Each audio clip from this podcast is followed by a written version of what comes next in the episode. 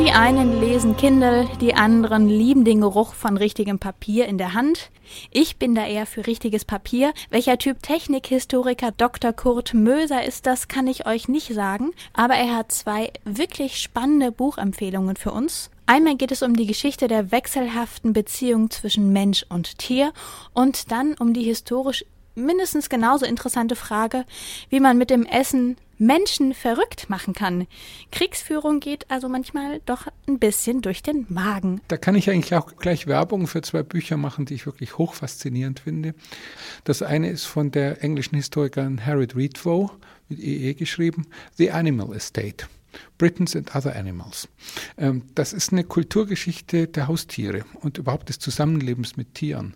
Und die zeichnen ein faszinierendes Bild, wie die britische Gesellschaft ähm, Anfang des 19. Jahrhunderts noch Hahnenkämpfe macht, unglaublich brutal zu Tieren ist und zu Tieren ein sehr funktionales Verhältnis äh, hat und wie dann im Verlauf des 19. Jahrhunderts und des 20. Jahrhunderts das Tier immer mehr sentimentalisiert wird, dass Kuscheltiere entstehen, dass äh, die Zahl der Haustiere sprunghaft steigt und das ist natürlich zusammenzubringen mit Industrialisierung.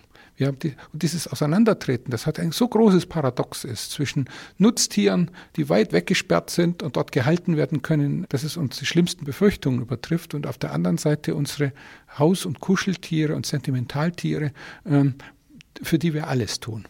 Ja, und noch ein Buch, das ich zurzeit ganz faszinierend finde, ist von Lizzie Collingham, ähm, Taste for War, eine Geschichte der Kriegsernährung im Zweiten Weltkrieg oder eigentlich sogar mehr, nämlich inwieweit die Versorgung äh, mit Nahrungsmitteln im Zweiten Weltkrieg eigentlich ein ganz entscheidender Faktor war. Angefangen davon, wie die Nationalsozialisten die äh, deutsche Bevölkerung nur deshalb einigermaßen gut versorgen konnten, weil sie eben äh, ihre Sklavennationen ausgebeutet haben, bis zu den immensen Opfern, äh, die die Sowjetunion gebracht hat, um gegen NS-Deutschland zu, zu bestehen, bis zu solchen Innovationen, die in den USA aufgetreten sind, von denen wir heute alle noch leben. Nämlich die amerikanische Kriegsernährung hat das Gefriertrocknen erfunden und das Tiefkühlen popularisiert und Fertigmahlzeiten und äh, ähnliches so richtig äh, auf die Gleise gesetzt.